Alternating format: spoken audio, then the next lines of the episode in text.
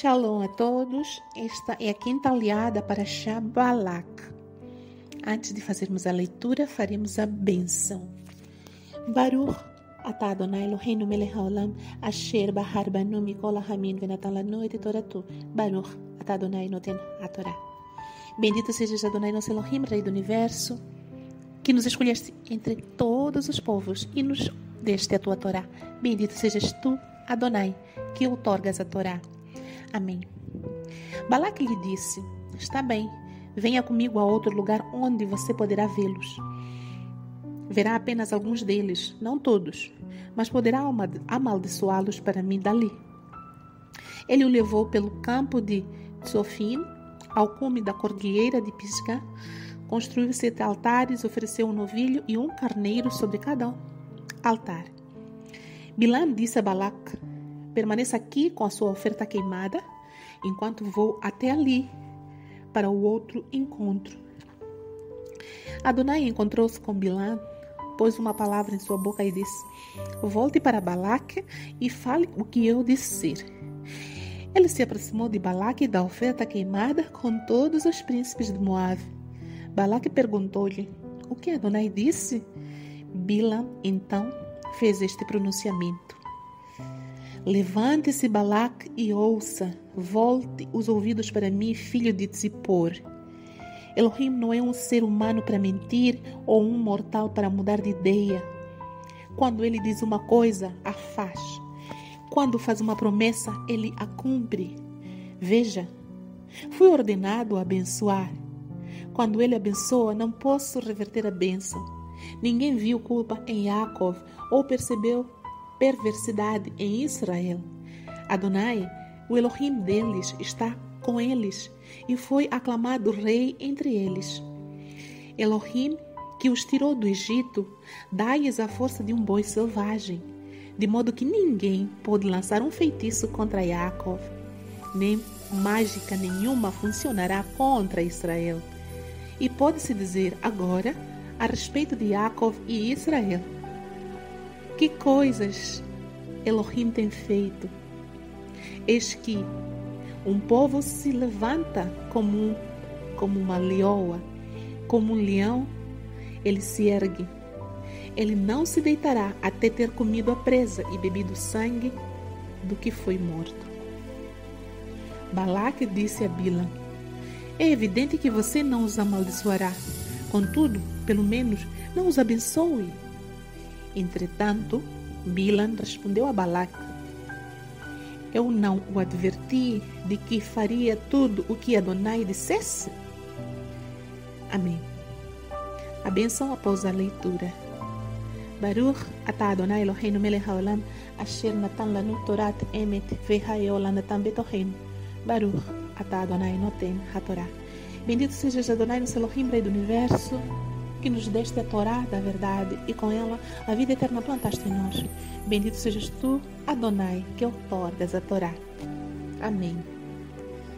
Nesta aliá vemos que, falhada a primeira tentativa de amaldiçoar o povo de Israel, o rei Balaque não desiste e tenta novamente. Leva o feiticeiro para um outro lugar, em cima de montes, faz de novo o sacrifício, como de sempre, ele estava acostumado a fazer sacrifícios para invocar seus deuses. Faz de novo sacrifícios em altares, sacrifica e pede para Bilan para que ele faça o serviço de amaldiçoar o povo. Bilan pede um tempo, pede um momento a sós para ver se houve alguma coisa diferente de Adonai. Mas Adonai fala com ele e lhe manda voltar para lá, para onde está o rei invejoso que quer amaldiçoar o outro povo, o povo de Israel, juntamente com todos os seus príncipes como testemunhas, né? E Bilan abre a boca e Adonai profere uma profecia, mais uma bênção em favor do povo de Israel. Aqui, nesta profecia, vemos no versículo 19, quando diz que Elohim não é um ser humano para mentir ou um mortal para mudar de ideia. De fato, a ideia, a vontade do Eterno já estava estabelecida desde o início desta paraxá. Desde o primeiro dia quando Bilan foi procurado pelos primeiros príncipes de Moab, mandados por Balaca, o Eterno já deixou clara a sua vontade, que era que Bilan não amaldiçoasse o povo porque era um povo abençoado. E aqui ele vem confirmar isso. Ele não é um ser humano para mudar de ideias. Muitas vezes nós pensamos que Adonai é como nós, como um de nós, que muda de ideias de dia para dia, de minuto a segundo, como se mudasse de roupa. Nós, nós diversa, diversas vezes hum, mudamos de ideia porque tememos ventos soprando de forma contrária e principalmente porque nossas ideias não são baseadas em sabedoria e sempre são sujeitas a mudanças. Mas o Eterno, porque tem toda a sabedoria, ele tem todo o conhecimento, toda a visão panorâmica de tudo o que vai acontecer. Para ele não existe tempo como existe para nós. Para ele tudo já aconteceu, ele sabe qual é o fim de todas as coisas desde o início, assim como ele mesmo anuncia na sua Torá que eu anuncio as coisas finais desde o início. Então ele sabe, por isso ele não muda de ideias. E quando ele diz uma coisa, ele a faz. Quando faz uma promessa, ele a cumpre. Ele não é como nós, infiel.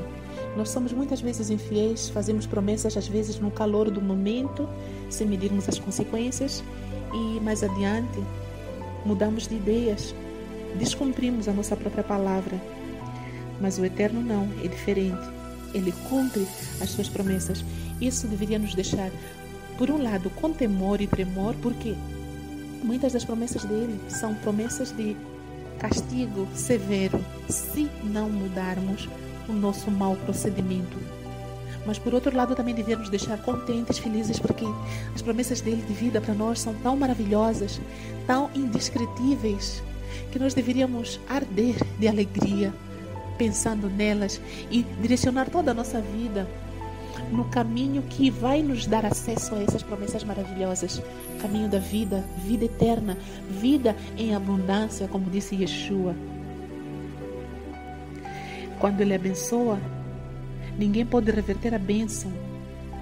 Ninguém pode ver culpa em Jacob, porque o Eterno, Todo-Poderoso, já providenciou um cordeiro que lava de todo pecado. Lava o povo com seu sangue, seu sangue precioso. Esse cordeiro Yeshua. Por mais que ao longo do caminho nós veremos que o povo vai se desviar e vai se corromper, vai se desviar do caminho da Torá, mas esse povo é um povo que tem a bênção.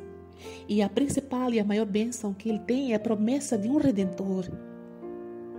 Yeshua que veio já, nós agora sabemos que ele veio e deu a sua vida para resgatar de uma vez para sempre o povo para Adonai.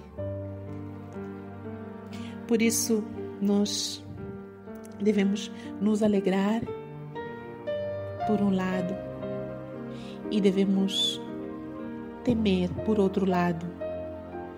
E essas duas situações devem andar juntas. Ah, devemos andar em alegria e em temor, em temor e em alegria.